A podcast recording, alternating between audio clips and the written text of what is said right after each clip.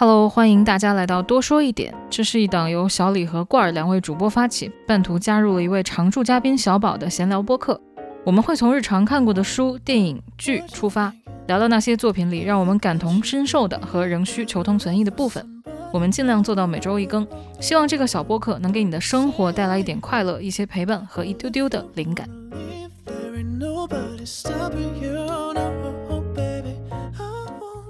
哎呀，我们又被封住了，又被封住了，就是被封住了。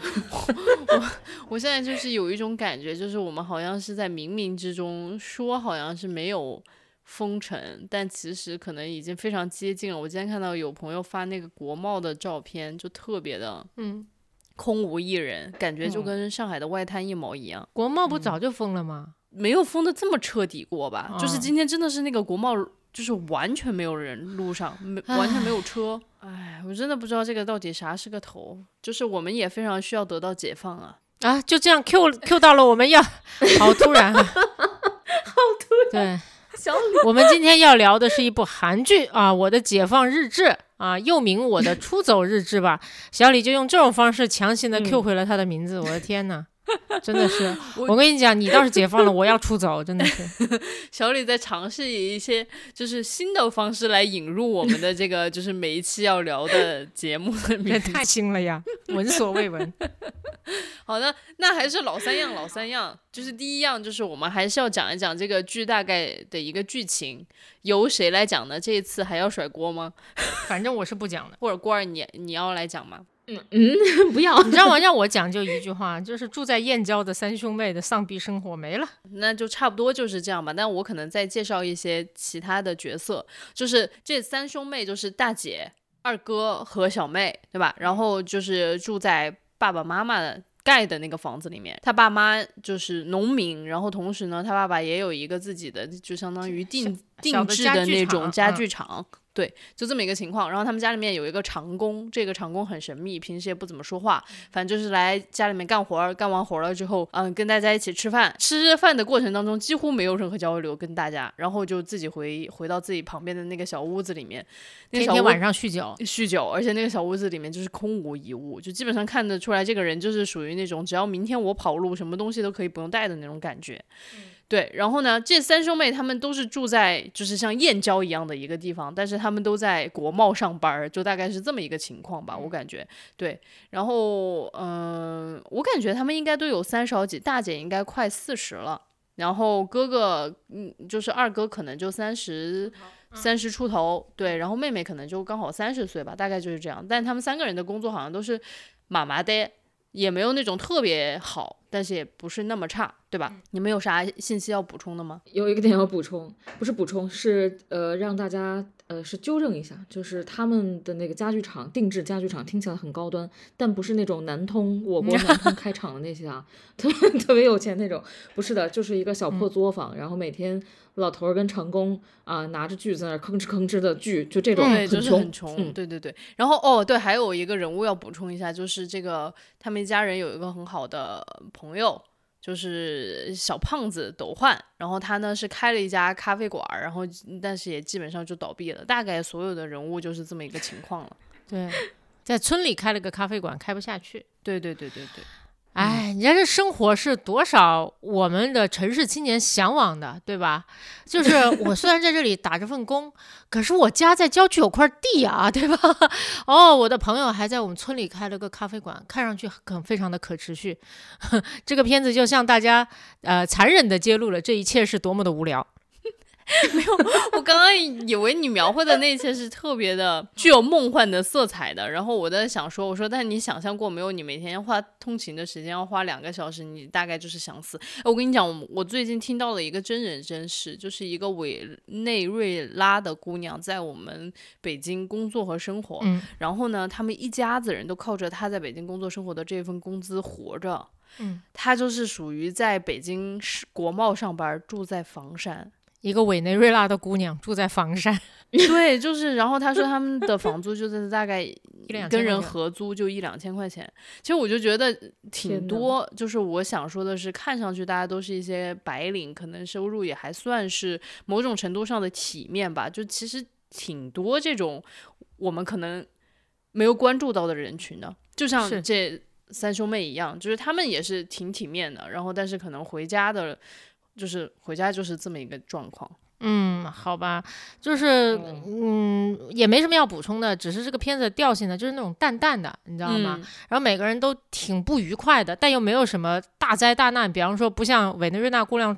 委内瑞拉姑娘住在房山，并且她刚刚丢了工作，要在一周之内离开中国，所以就没有这种很戏剧化的灾难发生。他们就是说，哎，我每天花好多时间在通勤的路上，我要是晚上想跟同同事朋友吃个饭啥的，我要打车回家，我都得算计一下，最好是跟我这个哥哥姐姐一起打车回家，不然的话我们根本出不起那个钱。嗯哦，在第一集的时候，那个二哥要跟女朋友分手，还特意约了一个。可能回家比较方便的点吧，约那个点吵架，我觉得真的很现实，你知道吗？就很逗，嗯，那就是其实你刚刚已经讲了你的感受之一嘛，啊就是你感觉这个淡淡的、丧丧的，淡的、丧丧的，也没什么大事儿啊。对。郭儿，你也有这种感觉吗？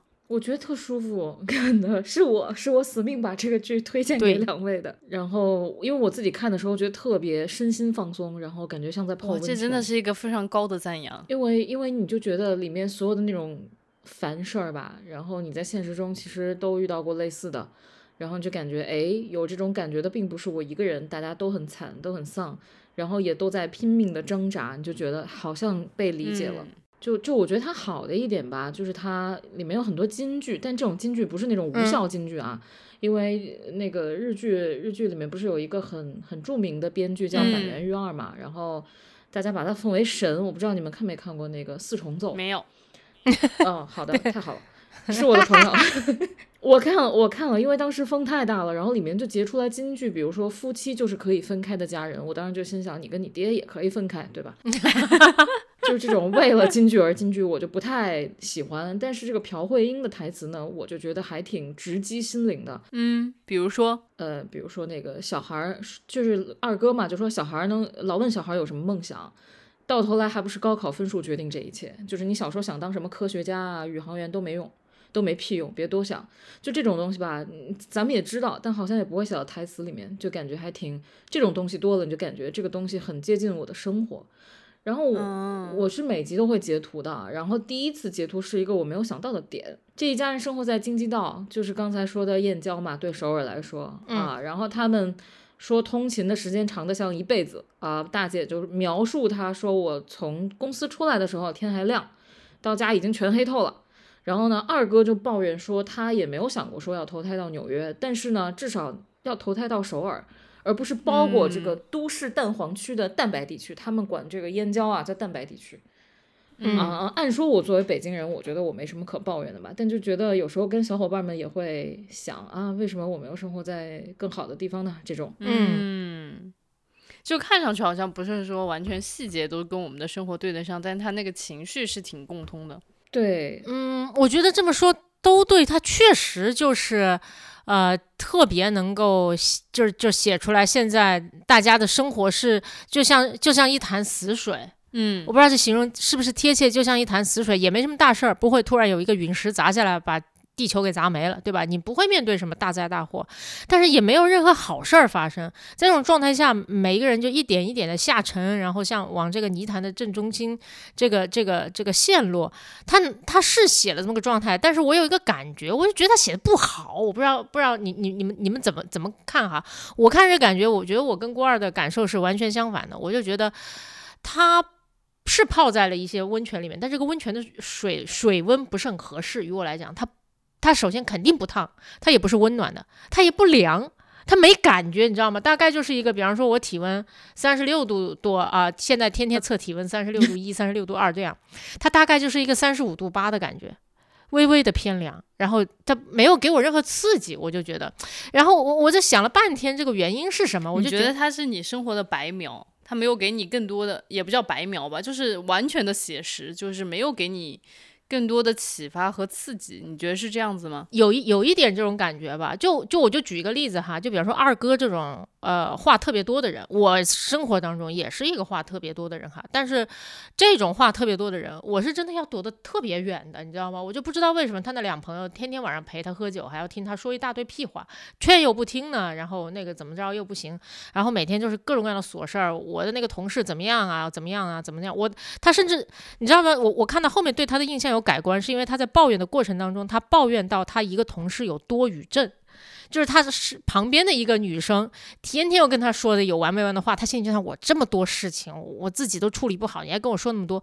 他正在跟他的同事抱怨他隔壁的同事多语症的时候，突然来了一句说：“我是不是话也太多了呀？”我对他印象立刻就大为改观。对你，你就是喜欢那种内心对自己要有点数的人。我我我不知道哈，就是我觉得如果如果我的生活已经那样子的话，我会选择跟一些要么就比我更惨的人 相处，你知道，因为你看到大家都不容易，然后然后他那样子艰难还在努力的生活，OK，我也获得了一些力量，然后我要么呢就去看一些就是就是已经获得了一些东西，然后已经活得很有价值感、很有成就感的人，因为他们让我感受到人生是有可能性的，对吧？嗯，一个跟我差不多，天天逼逼赖赖，然后就觉得人人生没有什么希望。然后我生活中我是我是不会愿意和这些人相处的，你知道？我在豆瓣上面看到一些一些话，就说哇，这简直就说出了我自己呢。我说如果这说出是你自己的话，你也知道自己有多烦了吧？不，但我觉得小宝你这个就是犯了一个看文艺作品的大忌，就是你完全把你自身的经验。带入进去了，就是为什么我最近有这个说法呢？就是因为我最近一直在听一个一个音频节目的课吧，大概他是讲这个二十世纪的英美小说，嗯，然后呢，我就发现就是说我之前读那些小说的时候，我自己完全都觉得这个写的不惊艳啊，这个也不行啊，没什么好读的呀，就感觉哪里特别好了，为什么被奉为圭臬？就是我当时老是有一种非常轻蔑的这样子。哪本啊？挺多大家说很牛逼的小说的时候，我有的时候都会有这样子的。感觉就是完全没有办法代入自己，我就会觉得你在写啥呀？然后结果后来我听了那个老师讲课之后，然后我就会发现，我说天哪，完全是我自己太误读了，就是。我太自我了，就是我总是把我自己个人的经验拿去跟他笔下的那一个人的时代经验去做比对，然后我就会发现你这个东西就很过时啊！就是我们现代人已经不那么生活了，就是你要去欣赏那个文艺作品的好，你是得全身心的投入到那个情境里面去的。然后，但是我跟老师又说，我就说，我又发现我自己好像很难这么去投入自己。因为我觉得每一个人的人生经验都是有限的嘛，你好像只能用你自己作为尺度去对比他人。然后老师就说：“你放心，沉浸进去的话，每一个人都是有能够。”去想象的那一个能力的，就是你会有一些超出你个人经验的一些想象，然后从此获得那个角色里面的一些快乐。虽然我还没做到啊，但是我就觉得老师的那个说法也适用于看电视剧。我刚才想到一个，你在说的时候，我就正好也想到相似的一个一个一个东西吧。我就是觉得在看这个剧的时候，我呢如果真的全身心的带入到他们的状态中去，我反而是觉得就挺不耐烦的，就是真的把把自己放嘛。也不是真的，也不是那种要挣脱的感觉。我就是不知道哈，就是我我我我会觉得这个时代议题，就比方说他想表达的一种时代议题，都市人的困惑，这些都是很好的议题，对不对？我就觉得他没讲好，我不知道，就可能就没集中，我不知道。而恰恰就是我真的全身心的带入的时候，我会变得更加的不耐烦。我反而是在我是说是我是猎奇一点的态度去看，这是韩国人民在在他们的首都的生活的时候，我是愿意去看里面的细节的。但我真的全身心。带入的时候，我真的没办法。所以，关儿，你是在看的时候，你是全身心的带入了，完全的沉浸在他讲述的解故事当中，还是说你以你自己的生活经验为尺度，然后你会发现，哦，他讲了一些情感跟你是相同的，是你是哪一种的观剧方法？我感觉我是他们村另一个邻居，就是也不会啊，能感受到，对，也不会也不会加入他们的饭桌吃饭，但是呢，你远远看着这哦，你邻居大概每天家里发生这种鸡飞狗跳的事情。啊，是这种感觉，但是我觉得很奇怪，我带入的不是他的同事们，也不是他的上司，就不是那种都市丽人，你知道吗？是他们村里的，就是这个感觉，就感觉非常奇怪。对，而且吧，而且我觉得，反正国产剧里的人，我我真的是带不进去啊，因为国产剧里人特别有，说好听点叫有力量，就是真的特别有精力去吵啊，去撕啊。我每次一看到他们，我光是看到他们，我就觉得我的力气用尽了，哎，然后这边就觉得。淡淡的，我就觉得很不累。嗯嗯，你这么说，我觉得倒是可以可以接受，因为它这种形式就是我我反正我我我一我一开始以为是因为我没怎么看过韩剧，韩剧是不是都这样？很很显然，这个是非常短浅的见识哈。它可能就是一种叫做三十五度八的温度的电影吧，呃，温度的电视剧吧。嗯，它可能就是要告诉大家，我们日常生活就是三十五度八，没什么感觉，轻微的泛凉。对，有可能是你自己的个人生活非常的丰富，所以说骂谁呢？没有，我我就是真的是，就是这么一个感慨嘛，就是可能你每天都在四十二度、四十五度呢，然后你就会觉得，哎呀，这个东西不够劲儿啊。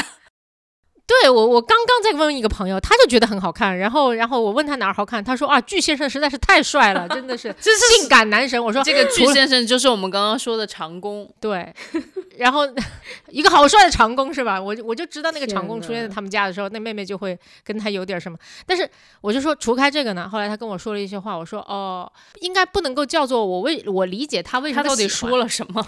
他其实就是琐琐碎碎的说了一些，就比方说，这就是挺戳人的啊，这就是我们日常的生活，然后每一个人的状态也都没有什么波澜，但是最后改变慢慢的发生了，就就就就就这样。我说。我我本一时语塞，你知道吧？就是属于那种 是对的，但是就这吗？然后，但我后来想想，就这，你知道吗？这是人生。然后我就跟他说，那我理解了，我理解自己的不耐烦了，你知道吗？我理解，我我从来没有说是我不理解这个剧为什么分那么高哈，因为他确实就像你说的，他戳中了很多人。我也知道他戳中了这个时代的议题。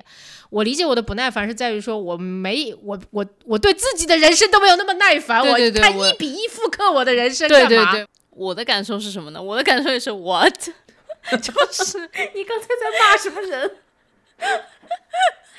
不，但是但是我觉得我的那种 what 跟小宝的那种不耐烦是有一点不一样的，就是我感觉我自己被不叫震撼到了，就是被 就是。就是被很新奇，我觉得这个东西就是他的很多表达，还有他的很多情绪，对于我来说是超出了我的个人认知不是个人经验，然后呢，但是我可能又还没有像就是我说的那个欧盟文学的老师一样，打开我自己的想象力，沉浸在这个里面去感受。所以我在看很多它里面的小细节的时候，我真的是有一点啊，对不理解为。什么要这样子？对我，所以我说这个这个生活不是我的生活一比一的复刻，就是嗯他给了我一些很奇特的体验。我我说一个小的细节啊，就是就是这个。呃，妹妹她其实就是一个从小她感觉她自己从来没开心过的人。她反正有一有一段就是跟朋友一起喝酒的时候的一个独白吧，她就说：“我从小就觉得自己没有真正开心过，别人很开心，我也不知道为什么大家很开心，然后就好像嗯、也不知道自己活的意义是什么，反正就把自己推着推着就推到了今天。他有说过这么一段话，然后呢，结果就是这样的一个妹妹，在有一天情绪大爆发，也不知道咋的，就跑到人家长工家里面去对人家说了以下的一段话，说你崇拜我吧，就是 这，他这他他跟长工说，因为长工每天就是做工，然后就是回家是呃喝酒嘛，他就跑到人家面前去说，你反正没事儿做，你就来崇拜我吧，把我的心填满，你崇拜我，到春天的时候，你和我都会变得不一样了。然后我就想说，什么叫崇拜？就是，然后为什么崇拜就可以把他空空的心填满呢？然后，而且为什么这种崇拜就会让他们两个人在春天的时候都会变成另外一个人呢？就我脑子里面 实在是有太多的问题了，我完全没有理解这一部分。对我也不是很理对解。，然后接下来就是，你就发现在这个非常奇怪的情景之后，这个妹妹跟长工两个人反倒就是越走越近。这倒是可以理解。呃，我觉得这个也是能理解了，就是我要是跟谁发生了这么奇怪的对话，我们要么就老死不相往来，要么我们就会越走越近。对，反正他们两个就是越走越近了。我觉得这一段我也是能够理解，就是一些突然又能理解了你。不是不是，就是就是我说我能理解的点是在于两个人发生这么奇怪的对话之后，就会有一股奇怪的吸引力吧，就是要不然就是分开，要不然就是会越来越吸引。然后越来越吸引的时候呢，然后就是有一天这个妹妹就跑到长工家里面去喝酒，然后就说他们两个就你一杯我一杯的，就是各喝各的，但是其实那个氛围很融洽，在聊天。然后妹妹就说你现在对我的这个哦，长工就对妹妹说我崇拜你了。然后妹妹就说：“你现在这个崇拜我的程度还不够，但是我也不打算还可以这样聊天吗？她说：“但是我也不打算纠缠你，等我内心感到被填满了，我就会离开。”然后我就真的，我我我最后就跟自己说，我说一定是这个“崇拜”这个词翻译 错了，它应该是另外一个词。对，我还去查是不是 worship 这个词，我不知道。对，嗯因为但我就觉得，嗯就郭二可能能够帮我解解惑，就是这一段是快快给我们解就这一段是为什么？就是整个剧，就是我先说一下，我们可能看到第七集吧，就是前面一共这个剧有十八集，我们实在是没忍住，就是现在就要聊。对，我觉得就是前面整个七集里面最让我疑惑的就是 这一段，对 你快来帮我解解惑。对，说实话，我第一遍看的时候我都懵了，然后呢，我是我我，然后我就给老张看，老张说这什么东西，然后对，我就我就我就是这么说的，我说这个氛围呢，我是能理解的，这个氛围呢，我也是觉得很舒适、很融洽，我也能接受的。但是你要非揪这个词嘛，呃，那大家对吧？这个语言不一样，中间肯定有一些文化差异。但是后来我自己脑补了一个理由，因为我、我曾经跟那个小宝说过，我说我特别希望有粉丝，就我自己啊，嗯呃，嗯。我特别希望有粉丝的原因呢，也不是希望有多多出名，但是希望有人无条件的挺我，嗯。就即便我在大街上打人啊、酗酒、当街大小便，都有人挺我说，郭二真的是太完美了，他做什么我们都可以原谅。天哪，这就是你就是呃粉圈文化，就是粉圈文化的忠忠实忠实支持者嘛。因为因为你知道，就是我没有经历过无条件的爱这种事情，但是有很多小孩在自己哦家庭里他是有这种东西的。我特别想感受一下，得到了无条件的爱，会不会变成一个非常完整健康的人？我所以，我当时自动的带入妹妹的那个想法，就是说她也需要一种无条件的爱，就是你要全心全意的。尊重我，满足我，认同我，让我觉得自己特别重要，是有意义的，不是那种芸芸众生那种看不清脸的人。就是就是我能理解他有这个需要，但是我觉得有一个特别大的不一样，我觉得郭二是一个很有觉察的人，嗯嗯，而且你你你没觉察的话，你没有办法去写人和人之间的关系和故事，那你必须对人和人，包括自己都有很很深和很清晰的觉察，然后才可能做到这一切。所以你可以说得出来，这是我需要的，而且你也说得出来，我有了这一切之后，我可能会发生变化，可能会。对吧？然后，然后变得跟过往不一样。但这个妹妹从头到尾就是一副没有毫无觉察的样子。但是这个变化，这个变化是如何产生的？第一，她怎么知道她这是她需要的？她需要一个人崇拜和无条件的爱。就你知道，很多人在在那种很丧的状况下面，他是没有他他他第一他就没有觉察，因为觉察本来就是一件需要力量的事情。这里面每一个人，在我看来，其实就他真实的原因就在于他们的生活能量就已经非常低了，你知道吗？就是就让我概括他们三个人，其实就是就是大姐，然后单身，呃，工作不如意，呃，每天感觉很累。二哥工作感觉十分窘迫，被前辈欺负，每天很累。然后小妹社恐，每天很累，就是都已经累成这个样子了。回到家，三个人的就住在一个屋檐下，没有一句话可以讲。他们是怎么觉察到自己真实的需求，并且能够用语言表达出来，并且像一个陌生人表达出来的呢？那个陌生人啊，一天到晚说白了，这种陌生人是我们在剧里面，我们用这个穿越屏幕的眼睛就觉得他帅呆了，对不对？一身腱子肉，性张力爆棚等等。生活中出现这样一个人，第一，他会强，他他会给你一种强烈的自卑感，因为他是那么的帅。嗯第二，他会给你极强的社交负反馈，因为他正眼不看你一下。一个极帅极漂亮的人在你生活里正眼不看你一下，你天天就是想如何杀了他，好吗？真的是，所以我就我就看这个时候我也惊呆了，我就觉得我唯一能够能够能够理解的哈，就是就是我想了半天是为什么？我我我跟小李也之前也说了，我觉得编剧能够把大家的真实生活状态描写出来，但是他不知道该如何安放一个转折。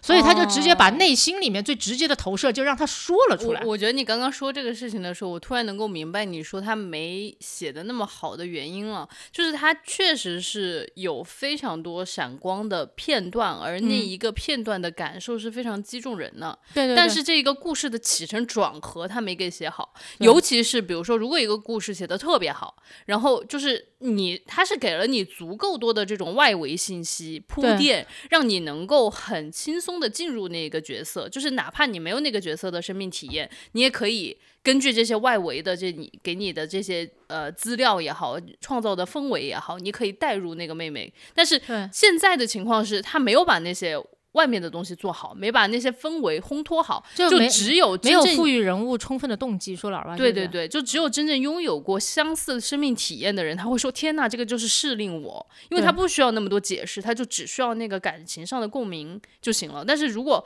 更好的故事啊，当然我们就是说，这个编剧他可能已经把那个情绪的部分抓得很好了，但是这个整个故事的起承转合和他人物的本身的成立，我觉得还是有一些就是可以提升的空间。我感觉，就听你说完了之后，我可能会理解你觉得没有那么容易能够带入的原因。，嗯，嗯。郭二觉得呢？这个转折，我觉得确实是编剧给的。那电视剧的人物发生转变都是编剧给的。现实生活中，我我觉得大部分人找不到这种转变的时刻，除非生活里真的嗯有天崩地裂的事情。所以，其实长到三十岁以后，我有时候在想啊，你的生活里会发生很多天崩地裂的坏事。所谓的这个坏事，也可能会成为改变你的好事。嗯，但是我觉得大部分人生活里最恐怖的就是也没有好事儿，也没有坏事儿，就是温水煮青蛙嘛。啊，但是我我因为我就是小李说的那种啊，我自己完全能代入进去。我看妹妹的生活，我觉得就是都不是死水，它是沼泽，你就一点点陷到这个泥潭里，然后每天往下滑一点。呃，老板骂你的时候，每天骂你的时候，嗯，往下滑一点。然后漂亮的女同事约你出去玩儿，你没有钱，往下滑一点。然后公司每天逼着你找参加同好会，你往下滑一点。然后最后前男友把你的钱全骗光了，你整个人就完全陷到了泥潭里，所以特别想尖叫，特别想喊出来。嗯，然后，哦，有可能就是这个被骗钱其实是他的转接。哦，当然我就是我就是一个非常喜欢找到一个答案的人，要找不到的答案，我脑子里面就一直在问为什么为什么为什么。对不起，我们又要 call back 之前我们聊到过的了，就是说谈恋爱怎么作都行，千万不要借钱。果然是真言。哇，真的是真言。嗯，对，我觉得小李这个其实说的蛮对的。他钱都被骗光这个事情，成为了就是你已经在沼泽里，然后有人拿石头在你头上砸了一下，你就彻底出不来的这种感觉。所以我当时觉得小妹应该要喊出来了，然后他就说：“我想要被崇拜。”当然，我觉得这有点怪，确实有点怪。就是这个时候你为什么想到的事情，第一个是被崇拜。当然，我也能感知到，如果你把钱全借给垃圾前男友，会不会让自己也觉得像自己就像一坨屎，或者像一块垃圾，所以你才特别需要被别人称赞，被别人夸奖。那这么看起来，我觉得可能是我和小宝的看剧的时候有一点太不敏感了，就是把一些细节给 miss 掉了。没有，我就觉得，我就觉得编剧没写好啊。我知道都是编剧赋予了，但他真的就是就，当然我觉得这里确实也是可以讨论的哈。比方说有一些故事里面，人物其实都是在这个故事情节当中被慢慢赋予了一种精神力量。呃我刚才想起来《奇迹笨小孩》，然后就四字演的那个呃电影里边，他其实一开始也不是一个多么勇敢，然后多么有担当的人嘛，但是就有几个，第一。他还是虽然双亲逝世，但是他的妈妈还是一个很爱他和很爱他妹妹的这么一个人，所以在他的心里面是埋有爱的种子的，所以他也要爱他的妹妹，为他的妹妹负责。然后第二就是不断的被这个生活所迫，必须去做下一个决选择，就是。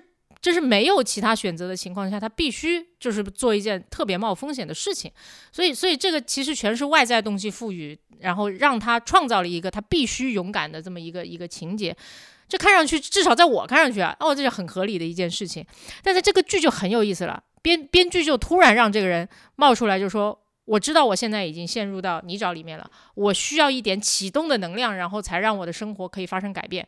我自己知道这个启动的能量就是要一个人，可能我也看得顺眼的啊，对吧？那就是全全村最帅的这个人，给我一点无条件的崇拜，对吧？然后他莫名内心就生出了这个东西，并且居然还付诸行动了，你知道吗？也许从另外一个侧面，这就是人的自由意志。但我确实觉得，虽然他，我真心觉得这不是个好故事哈，但是我现在能够理解他打动人的那一点。有些人，就比方说，豆瓣上有些人觉得那一瞬间特别动人，然后呃，郭二我不知道你是觉得他合理或者怎么着，然后我是觉得。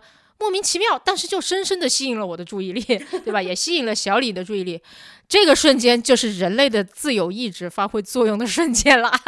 难道不是因为小妹和长工在一起 吸引了大家的注意？还是因为帅哥的问题哦。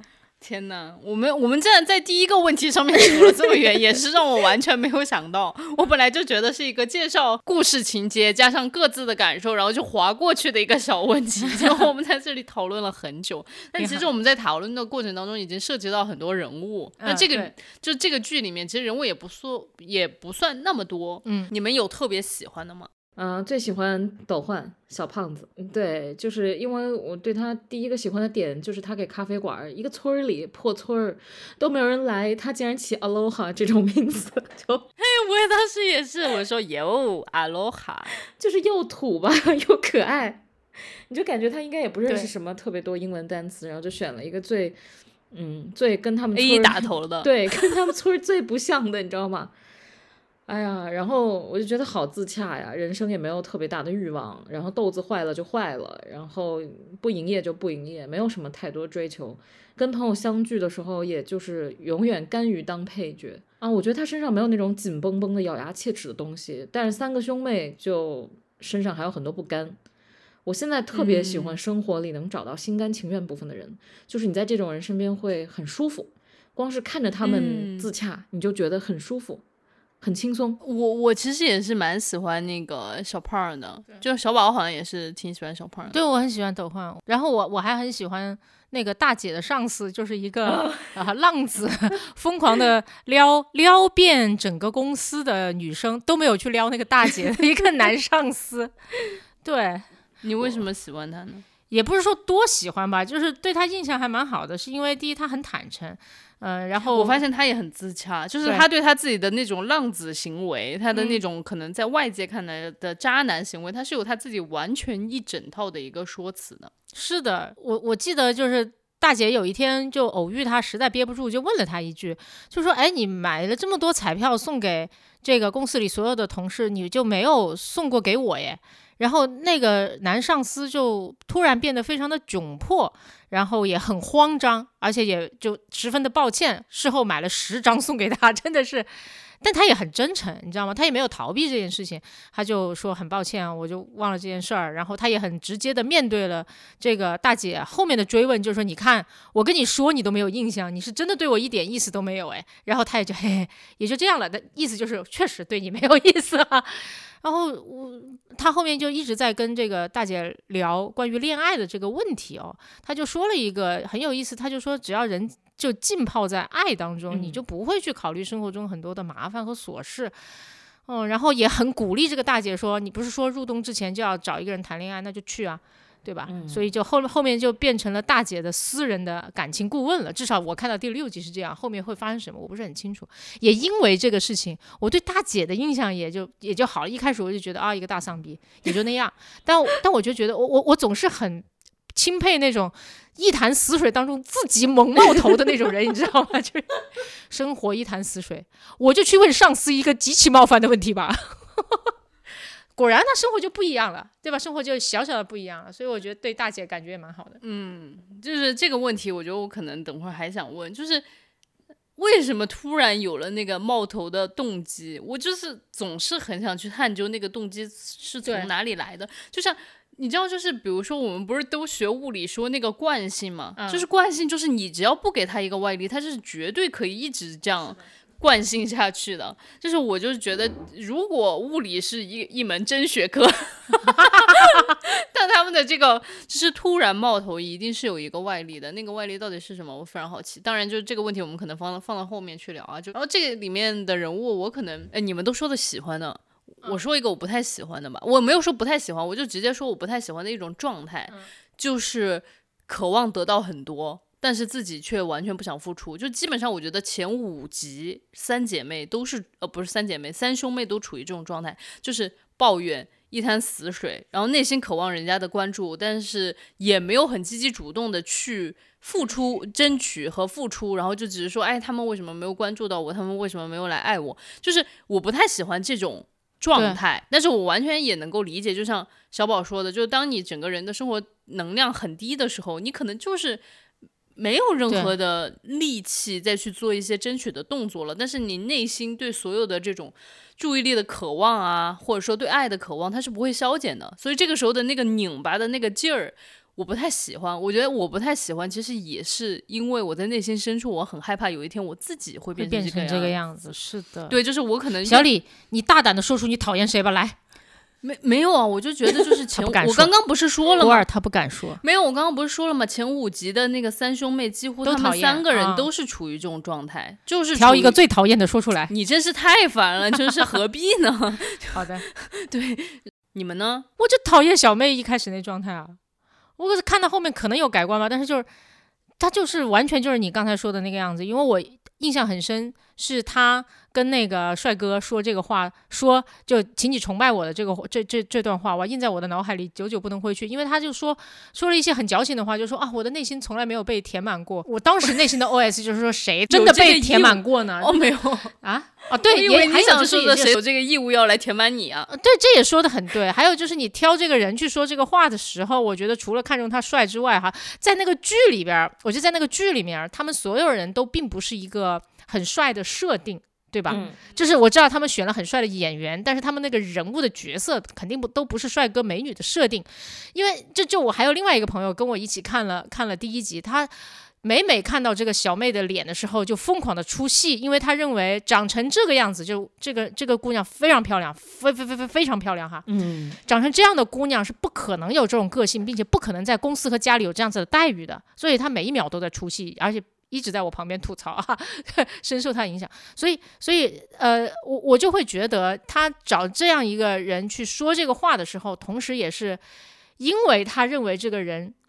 在他们村里就是是个 nobody，嗯，我有个朋友就说过一个段子，两个丑人，然后 经常会在一起，对吧？像你们帅哥美女在一起都是哇好帅啊，我好喜欢他，而两个丑人在一起都是那种哇好丑啊。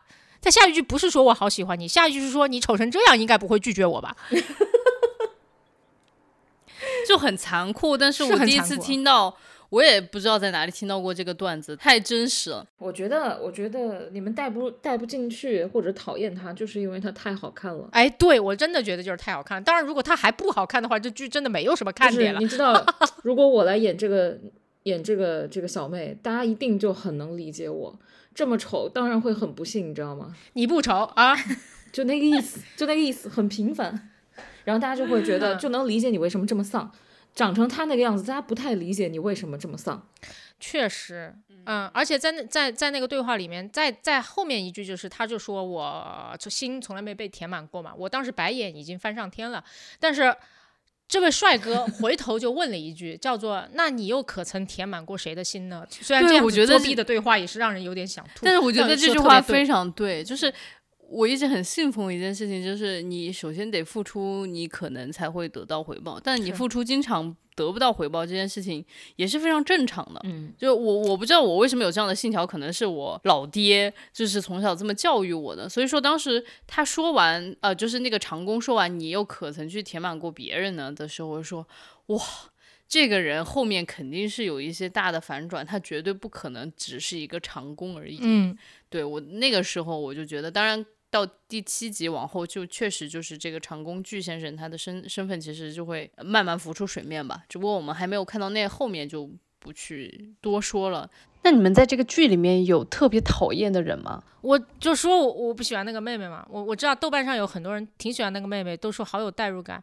哎、我看了一下，确实大家好像在妹妹身上是最有这个共鸣的哈，就是说你一个内向的人，对吧？一个社恐的人怎么怎么样了？好像现在内向和社恐的人真的很多，可是我就觉得他不是真内向和真社恐，你知道吗？嗯，怎么说？我觉得他不是真的。就比方说，有句话不叫做什么？内向的人就是，呃，出生的时候明明带着一把钥匙，但是却打不开这个世界上任何一扇门啊！就这么去说，这内向，我觉得这不是内向的人。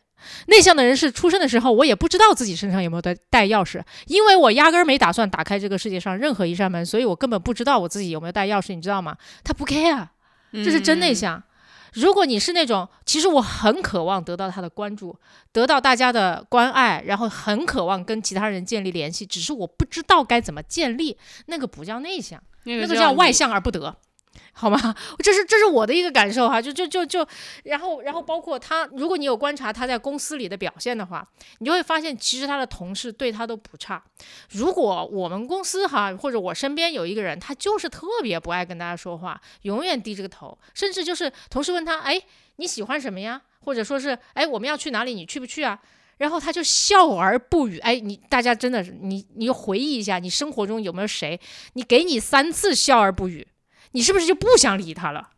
可是他的同事，当然这也是编剧赋予的哈，还在不停的问他说，哎，你喜欢什么？一起去喝酒了？哎呀，晚上不要回家了，还在不停的向他发出邀请。对对对，这一段我也是当时觉得有一点神奇，就是比如说啊，如果我知道我有一个同事住在燕郊，然后我认认真真邀请他两次嗯，出去一起喝酒，他可能都不愿意，然后就说我真的都住太远了，我以后真的不会再邀请他了，而且可能我跟他的社交。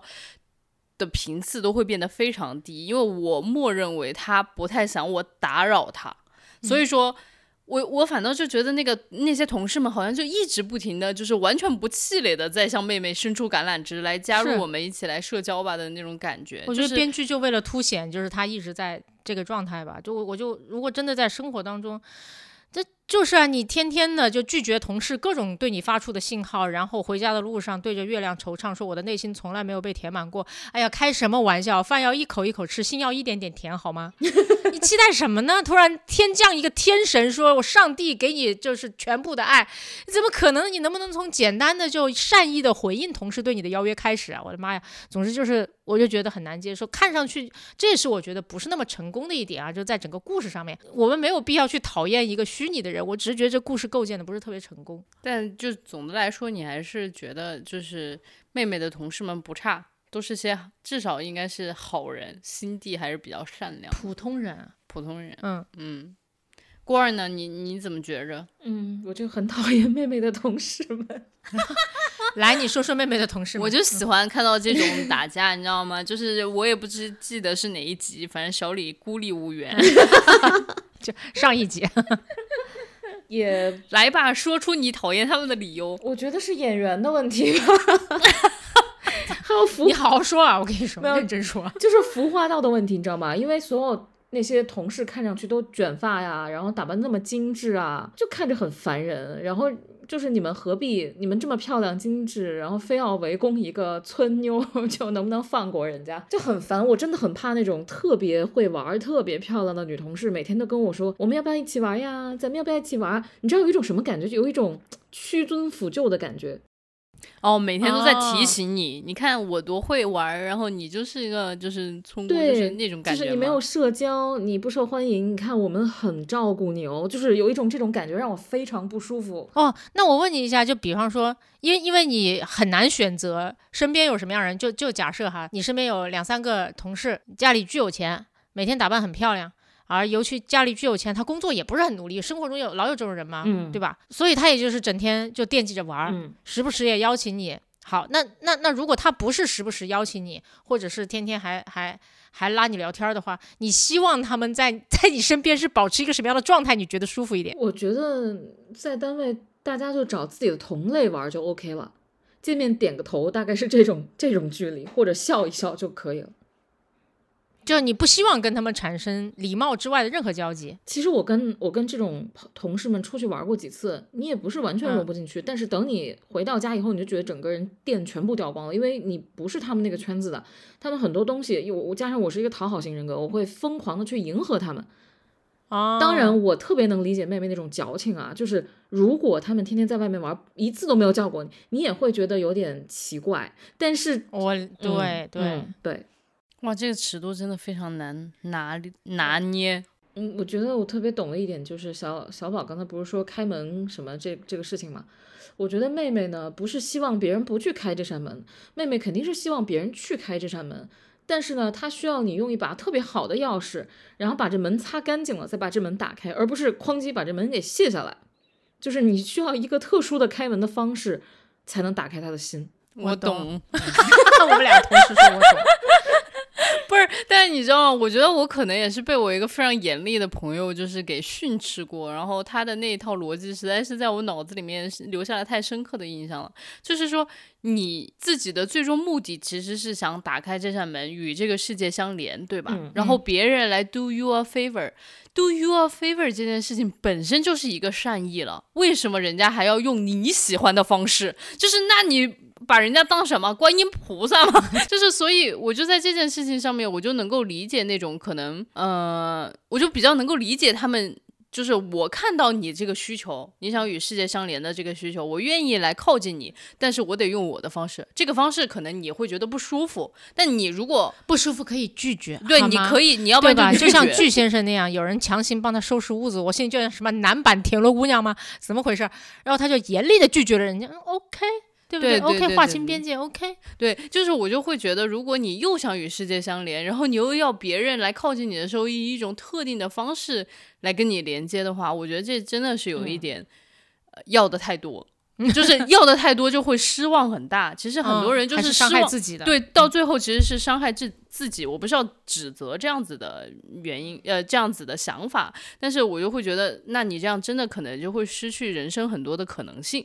这也是我觉得比较难受的一点吧。他写出了一种人叫做宁愿受伤也不愿失望，我就觉得为什么呢？嗯，你刚刚说这句话特别好，我就觉得就是这个剧里面一个很优秀的一个点，我觉得他还是写出来一种时代的真吼，就是时代病。嗯我至少觉得就是这个剧可能，比如说摆在蓝色生死恋那个年代，它就是引不起一点共鸣。嗯，对引不起一点共鸣的。然后，但在这就是可以。对，就你就想豆瓣上那么多，当然很多极端的评价，有的是哎呀可太矫情了，然后但是还是有非常多的人在说这就是适令我，这世界上另外一个我，就说明他其实在某种程度上还是代表了时代很大一部分人的真实的感受和感知。就比如说有一个像你刚刚说的时代病之一，可能就是宁愿宁愿受伤不愿失望吧，是宁愿失望不愿受伤吧。随便吧。不是，就是宁 愿宁愿失望，不愿受伤。啊受伤是你要真的去发生一些交互的过程当中，你才会受伤嘛。要不然别人伤不到你。你的失望是指，就像我刚刚说的，就是你预期很高，但别人没有达到你的预期，就是一个直接掉到地里面的感觉。我觉得这是时代争吼之一。你们在这个剧里面还看到一些什么样子其他的时代争吼吗？很有很具有代表性的。我觉得你说这是时代真吼，就是在嗯骂郭二了。你就是你这种挑起 窝里斗是有什么意义呢？没有了，没有了。时代争吼吗？关于还是小你觉得呢宝这句话，你骂我，都可以。对你想回应对小李好一点吧。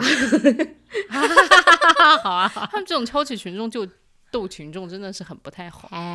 对，就我我其实是问的时代真红了。嗯，就就有挺多人还是不甘心，嗯还说我要嗯在、啊和老天斗一斗，对吧？也有很多人就躺平了。我觉得，呃因为我我我们在给新剧本做准备嘛，这两天我天我太累了，就是密集采访了很多九五后、零零后，就有一个特别特别大的感觉，就是他们也不是丧，但是他们没有愤怒，没有棱角。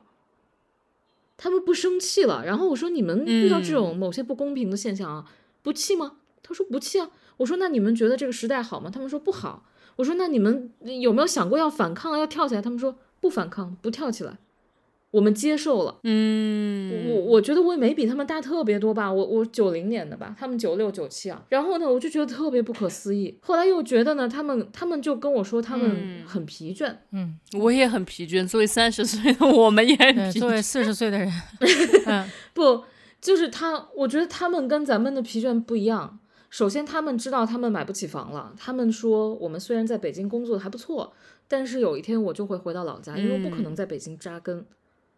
啊、然后我也不想谈恋爱，也不想结婚，因为成本很高。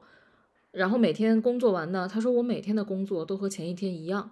我知道，如果我不换工作的话，我一辈子就这样了。但是我换工作呢，没有相应的学历，所以我的人生只能是这样了。嗯，就是没有任何的力气想要去反抗，就这样吧。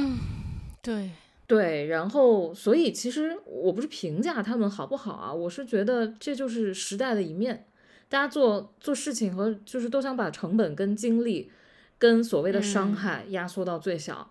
比如说我剧看不动我就不看，我就看短视频；恋爱我不想谈，我就磕 CP。我们找到了很多代餐，但是我不愿意去真实的体验这个，比如说恋爱这个事情嗯就是大起大落，有的时候我就不想了。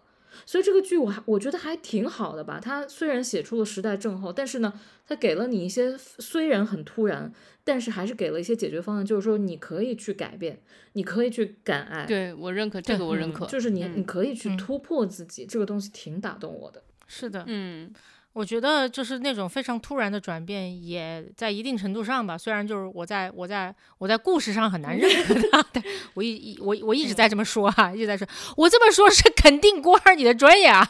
然后那个虽然在故事上面我很难认可他，但是在功能上面我是极度肯定他的。我觉得他可能比一般顺理成章那些故事更能够给人启发。就是你在琢磨他的过程当中，你就会发现，我操，没有原因，这就是一个个人的选择。而这种没有原因的个人选择，才是你自由意志的体现。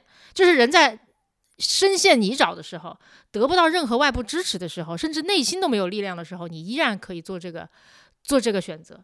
而这个选择就是所有事情改变的第一步。哎，这么听着很合理哈，就。我我我觉得大家如果没有看过这个剧，真的去看一下，体会这个突然的转变给你带来的荒谬感，仔细品味一下那个荒谬啊，真的是。嗯、对我我就觉得他可能就有一点像上班，就是上班路上你突然不小心走到了一个岔路，你很难说你为什么今天突然走到那个岔路，有可能就是你那天公交车那个公交车没来，然后你就得坐一个别的车，然后你可能就是驾没有驾轻就熟，你坐那个车的时候，你就会发生人生的奇遇，然后从此你的生活就改变了，很有可能就是这样。它确实不是一个内在的动力，它就是一个外在的事故，然后就造成了所有的改变。对，不过我刚刚说回，就是说这个剧里面的时代的真侯，然后也包括其实。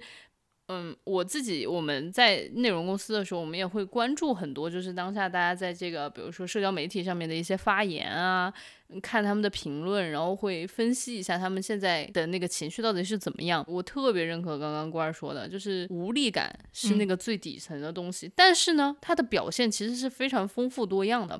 就是我自己来总结，有好几种。嗯，第一种是荒谬。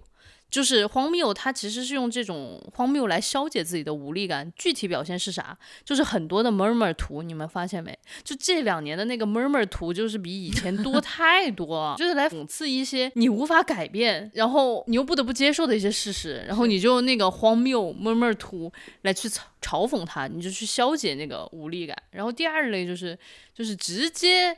非常明确的表达自己的无力感，躺平，就是我不搞了，我不干了。然后还有一种表现是让我非常愤怒的，就是慕强，因为他自己没有没有力嘛，他自己没有力量，所以他就很羡慕那种有力量的人，然后他也会觉得说自己跟那些有力量的人分享同样的观点，或者分享同样的。户籍，或者说分享同样的国籍，自己好像就有了一种虚幻的力量，嗯，这也是非常常见的，在互联网上面。然后我自己还有一个观察，就是我真的发现那些很温暖、治愈的东西少了。还有一个就是刚刚郭二说的，愤怒的东西，愤怒的东西少了。温暖、治愈和愤怒其实都是非常大的能量。才能做得到的事情，因为温暖治愈，我也不知道我之前是在看一本什么书里面说的。他说，其实你人的一个能量就像一个水瓶一样，有的人的水瓶是漏的，就是你往里面浇灌多少多的爱，它就像个直肠子一样，就全给你泄出来了。嗯、对，然后这样的人，你是首先是需要去把你的水瓶修复好的，然后真正能够给身边的人带来温暖和。抚慰的人，他不仅仅自己的那个水平是好的，它里面的水其实是外溢出来的。对他才可以，他才可以给到身边的人。所以说我当时对这个我印象非常的深刻，所以我就觉得温暖治愈的力量少了。就不管大家看公众号也好，一些视频也好，我就说不是那种强行打正能量鸡血的那种东西，真的这一类很少。那我有一个就是挺烦的问题，跟你们讨论一下。就有一个议题，我不知道该如何处理。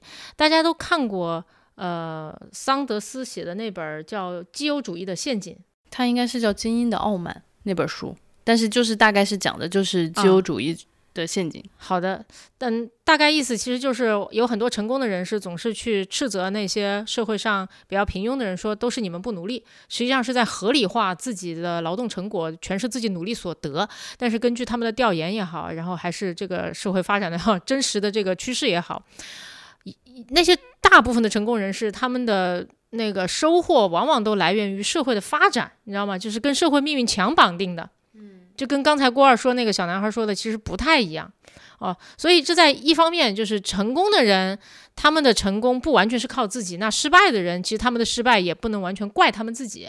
所以，所以，但但我看到这个东西的时候，我是有一点不知道该怎么。该该怎么理解这件事情？就是我不知道这个结论对于那些生活在社会中不温不火，然后呃不上不下的那些人，到底是一种安慰还是一种诅咒？你知道吗？你说它是一种安慰呢，就是说你过成这样也不是你的错；你说它是一种诅咒呢，就是你也只能过成这样了，因为你做什么都没用了。所以我我就不知道该怎么理解你你们怎么看这个事情？对，就是我自己的感受，就是它肯定是一个很复杂的系统，就是各种因素都在里面去不断的作用。我相信桑德斯写那个《精英的傲慢》的时候，他其实是想提醒大家，不要把个人的努力看得太重，呃，不要把个人努努力看得太重，而忽视了整个社会系统对这一些每一个阶层。的作用，就是我觉得他是想要疯狂的卖这一个观点，所以说他把这一个突出的很大。但实际上，真实的生活当中，肯定就是你个人的努力，社会的这种各种复杂的机制在一起搅合在一起，去共同作用。那肯定你的努力是有用的，然后这个社会对你的压迫也好，支持也好，也肯定是在发挥作用的。这个时候，就是我觉得。又回到我们刚刚说的那个议题，就特别看你的个人意志了，就是看你自己愿意去相信哪一个。因为你如果要说任何一方，你都是能够找到一些实证的案例的。就比如说有那种从大山沟里自己努力出来，然后考了清华北大，然后从此平步青云的有，嗯，然后但是也有那种就是明明是特别特别好的啊，就是家庭出身的，然后结果最后发现自己，呃，就是。没干出来啥好事儿了，都有，所以我觉得这个事情，反正至少我来看，我可能更觉得它是一个复杂系统在作用，但更多的是看自己你怎么想去相信它，看怎么自己去相信它。你是指什么？相信什么？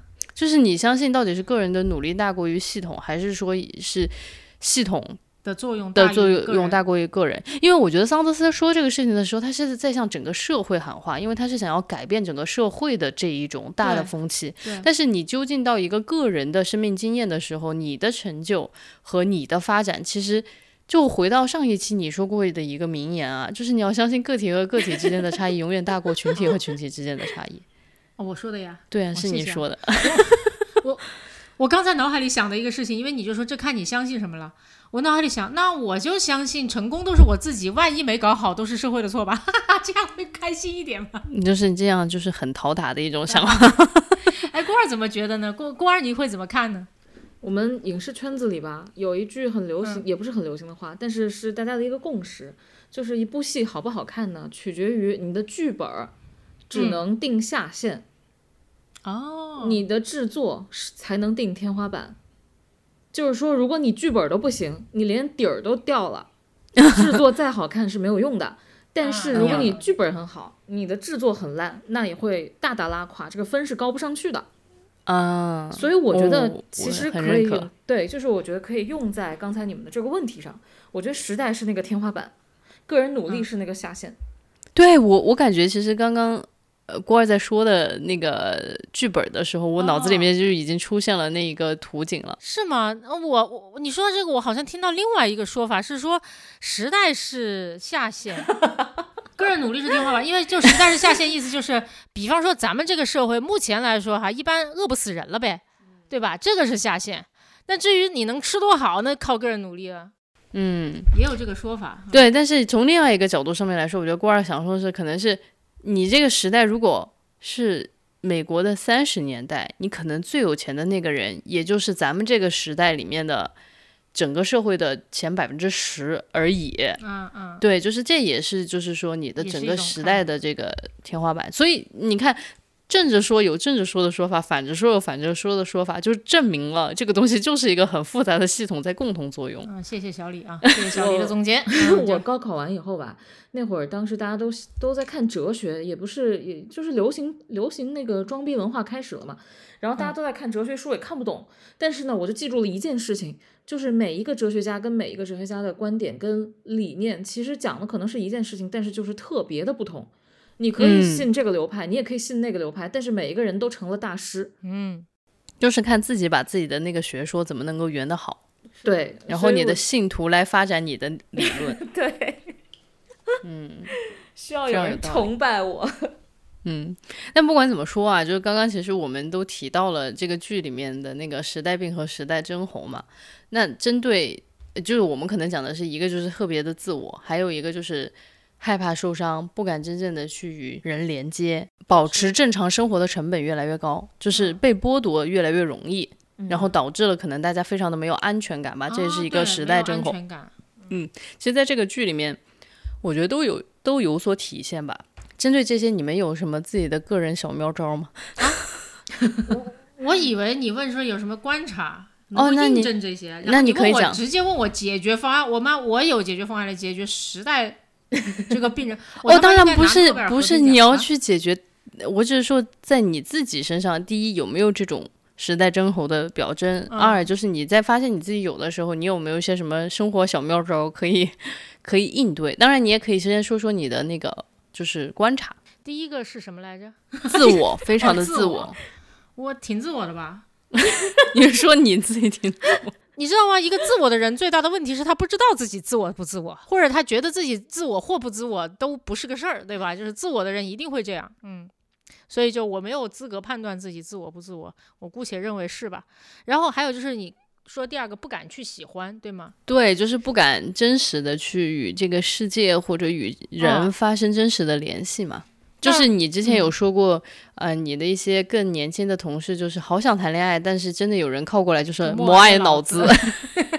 对对对，嗯，我这个没有，这个没有，这个我觉得我是非常敢于去跟这个世界发生各种各样真实的联系的哈。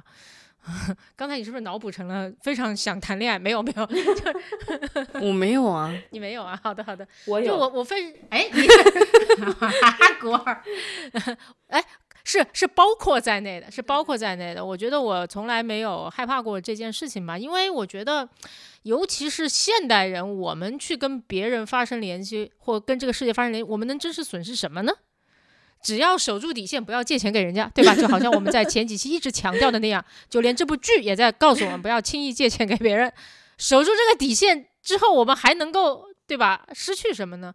因为就之前那个塔勒布反脆弱那本书里面说过一个最佳的投资方案。对不起，有点跳跃，但我觉得是很有启发的，就叫做最好的投资都是那些你就算输了，你输的是你可以接受的，但你一旦赢了，你就可以赢非常非常多这样的投资。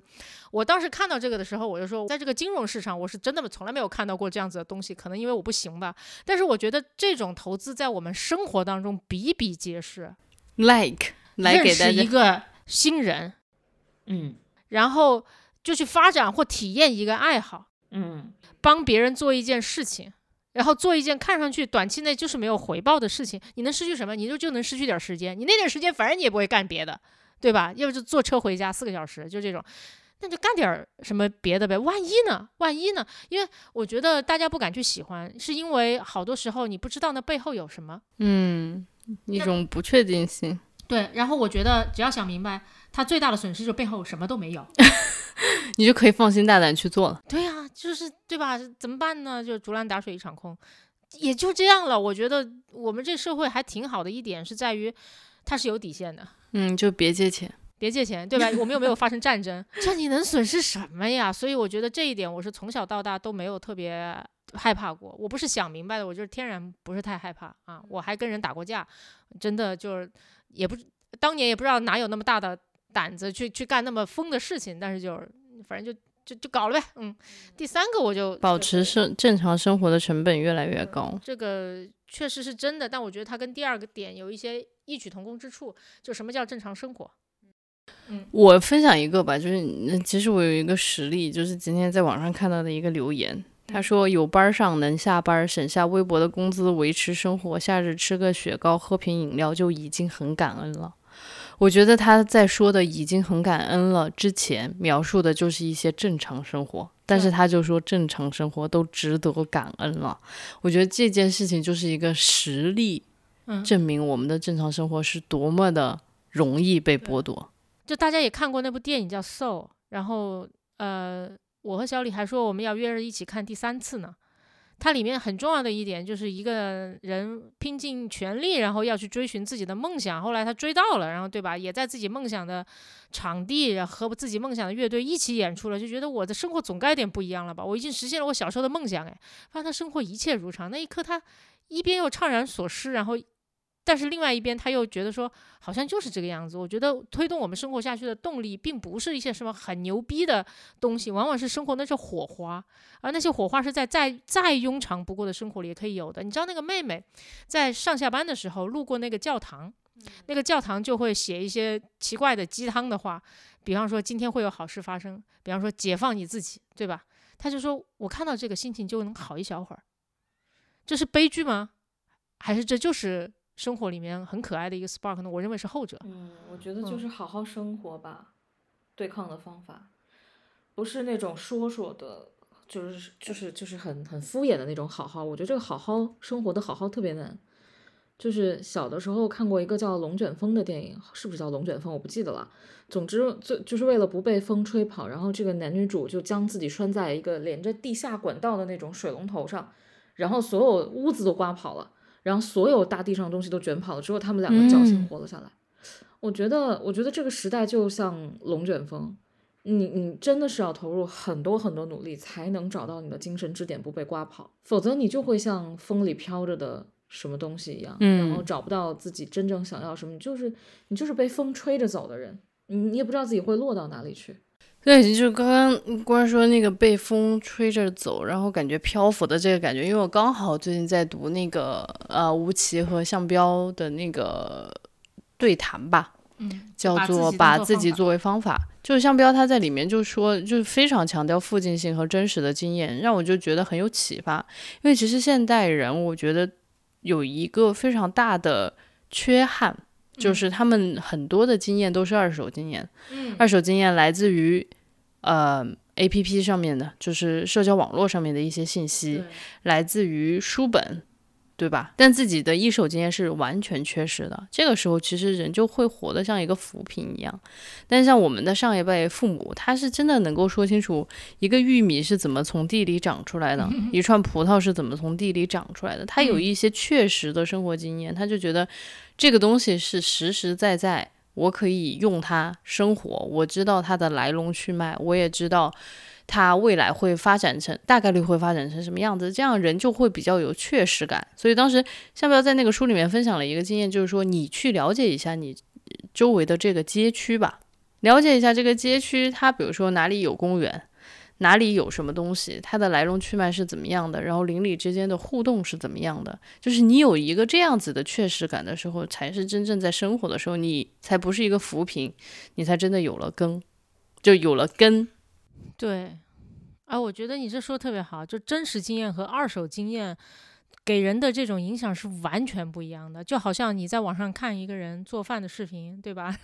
和你真实做了一顿饭，哇，那给你的感受真的不一样。它的差别可不是你能吃到的差别。嗯，对，因为我刚刚想说这个也是小宝说做饭这个事情，真实上手去做很多事情的时候，我觉得整个人会比较容易臣服。和比较容易谦逊，因为你真的去做那个事情之后，你才知道有多难。打个比方说吧，你就看谷爱凌跳那个大跳台，那是极限运动，你看着说，哎呀，我肯定做不了，对吧？你就说那种二手经验给给你带来的感受是，他很牛逼，我做不了。但是经常你在小红书上面可能看一个博主，他从没有粉丝做到两万粉丝，每天在那里跟那个 vlog，他的那个 vlog 可能一开始的时候。质量也不怎么样，然后你就会觉得这啥呀，我也能做。但其实当你真正上手去做的时候，你才知道那个 vlog 到底有多么难做，然后你才会对这一个博主从零做到，比如说两万粉丝，心生一股敬意。很多事情都是这样的，看上去很简单，但是你一旦开始做，就极其的困难。当你了解这中间到底有多么多的这种技巧之后，你才会油然而生的对这个世界产生崇敬和谦逊。我觉得这样才会比较容易快乐，太过于自大和自我都很难，嗯，真正得到快乐。你知道吗？本来我在跟跟你们聊之前，我都就觉得说，哦，我们已经聊过这个剧，那我不用看完它了吧？但说到这，我还是挺期待把它看完的。嗯，我就想知道，就是因为它确实特别真实嘛，我就想知道，就是在这样一种平行的真实当中，他们的改变是如何发生的。我相信一定对我很有启发。嗯，我必我必须想说一句，这个剧可能后面会烂尾啊，因为，哎呀，你可这是你写的，是怎么回事？这么喜欢管理我的预期呢？没有没有没有，我的点在于，因为我今年看了很多前面开头特别炸裂、特别牛逼的韩剧，然后最后烂尾到莫名其妙，你就想这个编剧是不是疯了？就这种感觉，好，甚至是以为自己写了这个结局，你知道吗？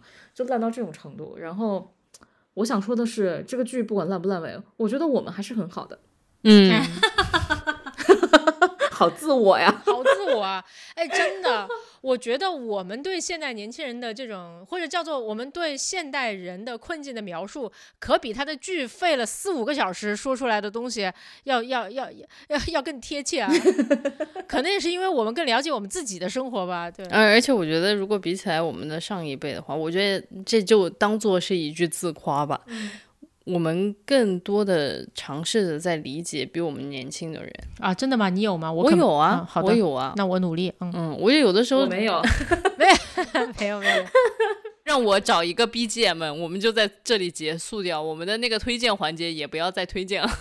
没有，我觉得，我觉得小李的这个叫做提醒吗？还是一种敦促吧？我就当成是也是很好的。我觉得我确实没有有意识的去了解过跟我不同代际的任何人。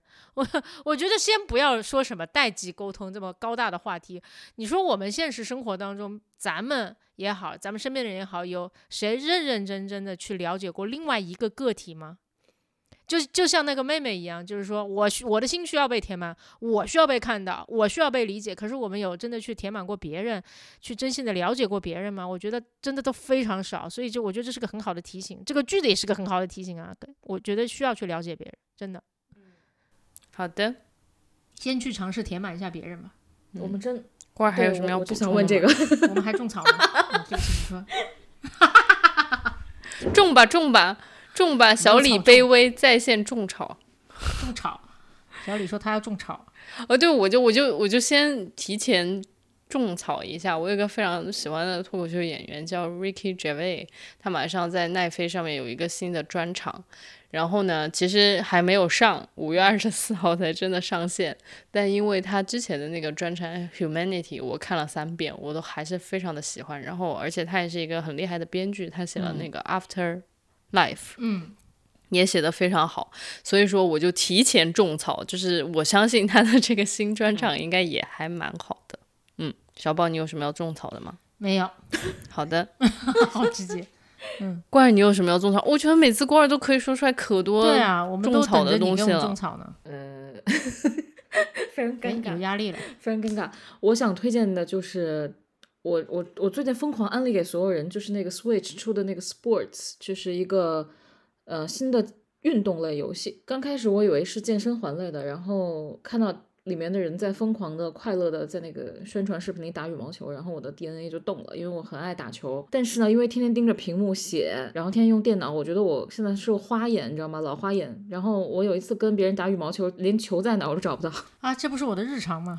然后我觉得非常悲哀。我以前是一个羽毛球场的哦健将，虽然也不会，虽然也不会扣球，但是和平球打得非常好。嗯，嗯，然后这个游戏带给我童年时的快乐，它除了能打羽毛球以外，还能打其他球吗？还可以踢足球，还可以打保龄球，还可以击剑。对，击剑非常很好玩。天哪！就是你可以把所有的恨意，你对伴侣的恨意都通过这个游戏 释放一下。对，可以，可以，可以，可以，挺好的。那我们下一期聊啥？有一个电影叫《瞬息全宇宙》，你们哦，我想看，有资源了吗？有有有有有。好的，好的，那就这样，好的，好的，好的，行，那就这样，拜拜。拜拜。what you're thinking. You think that you could be better off with somebody new. No, oh, baby, no. You say you're leaving. Well, if you wanna leave, there ain't nobody stopping you. No, oh, baby, I won't beg for your love. Won't say please. I won't fall to the ground on my knees.